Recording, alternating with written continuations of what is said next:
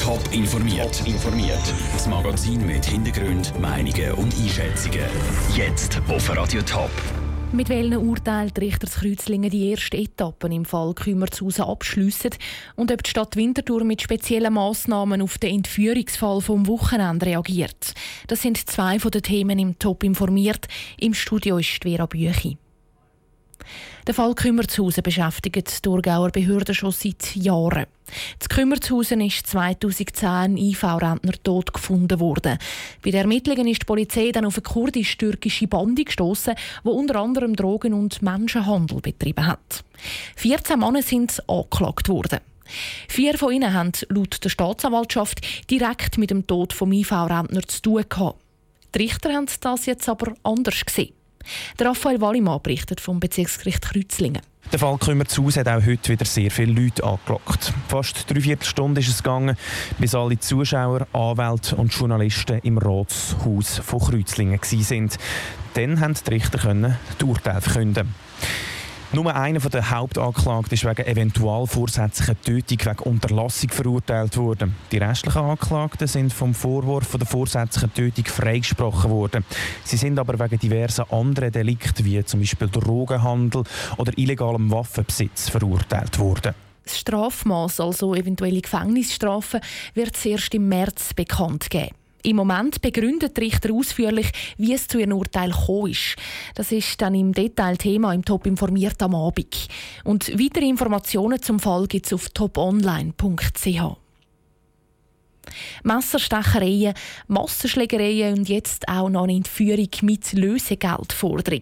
Es tönt wie ein Fernsehkrimi, ist aber alles innerhalb der letzten drei Monate Wintertour passiert. Was das für Sicherheitskonzept rund um Winterthur Bars und Clubs bedeutet, im Beitrag von Andrea Blatter. Szene wie aus einem Krimi am Freitagabend zu Winterthur.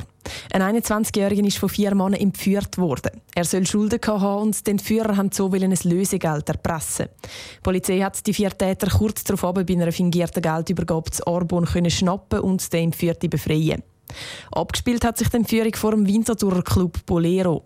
Wer bei so Vorfällen verantwortlich ist, sei immer schwierig, sagt Fabian Frauenfelder von der Bar- und Clubvereinigung Winterthur. Bis wohin können Clubbetreiber und Barbetreiber in Pflicht genommen werden?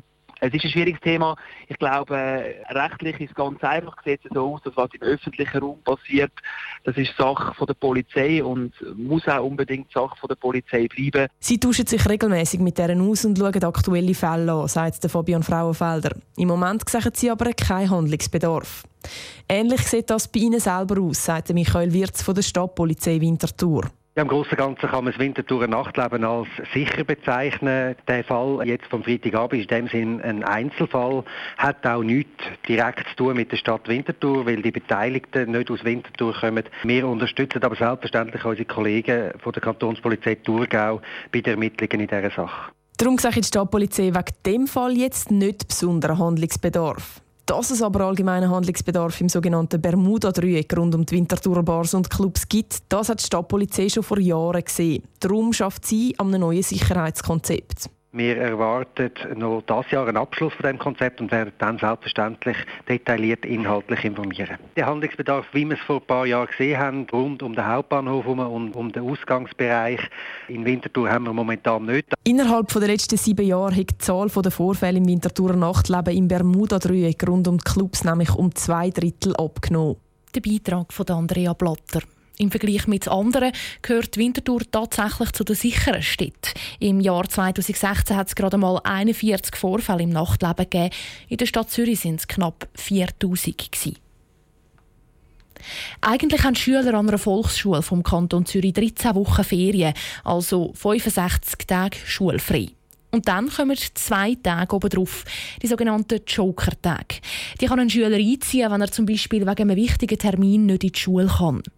Diese Möglichkeit haben die Gimmischüler aber nicht. Joker-Tage sind an den Kantonsschulen nicht möglich. Und genau das hat ein Vorstoß im Zürcher Kantonsrat ändern. Andrea Nötzli war bei der Debatte dabei.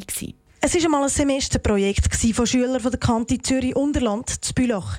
Sie haben sich gefragt, wie Joker-Tag auch an den Gimmis könnte eingeführt werden. Aus einem Projekt ist zuerst ein Vorstoß und jetzt eine grosse Diskussion im Kantonsrat geworden. Joker-Tag sind völlig unnötig, findet der SVP-Kantonsrat Rochus Burtscher. Die Schüler sollten sich bewusst sein, dass es nicht mehr gleich ist wie in der Primarschule. Wenn dem nicht so ist, dann sind Sie definitiv am falschen Ort. 13 Wochen Ferien bis ans Ende Ihrer Ausbildung. Ist das nicht genug? Wir haben definitiv keine Probleme mehr. Es lebe die Spaßgesellschaft. Auch der Regierungsrat ist dagegen und hat argumentiert, dass Gimmischüler schon 13 Wochen Ferien haben. Anders wie zum Beispiel ein Lehrling. Am Schluss ist die SVP die einzige, die auch noch dagegen war. Wie Susanne Trost von der SP argumentiert, hat es schon, wo die Jokertage in den Volksschulen eingeführt worden sind, grosse Befürchtungen gegeben. Die haben sich dann aber nicht bewahrheitet. Die Möglichkeit werde zum Schwänzen missbraucht, der administrative Aufwand sei enorm, die pädagogische Führung der Schülerinnen und Schüler sei gefährdet. Die Aufregung hat sich mittlerweile gelegt, die Joker-Tage gehören zum Schulalltag. Die Realität hat gezeigt, dass viele Schülerinnen und Schüler diese Tage eher selten beziehen. Dem haben sich unter anderem auch die Grünen, CVP und FDP angeschlossen. Ob es Joker-Tag gibt an den Gimmis, ist aber noch nicht entschieden. Zuerst kommt das Thema noch in die zweite Lesung. Andrea Nötzli aus dem Rathaus Zürich. Die zweite Lesung könnte auch wirklich spannend werden. Die SVP will dann nämlich einen Antrag stellen, zum Joker-Tag für Gimmischüler doch noch verhindern. Top informiert, auch als Podcast. Mehr Informationen gibt es auf toponline.ch.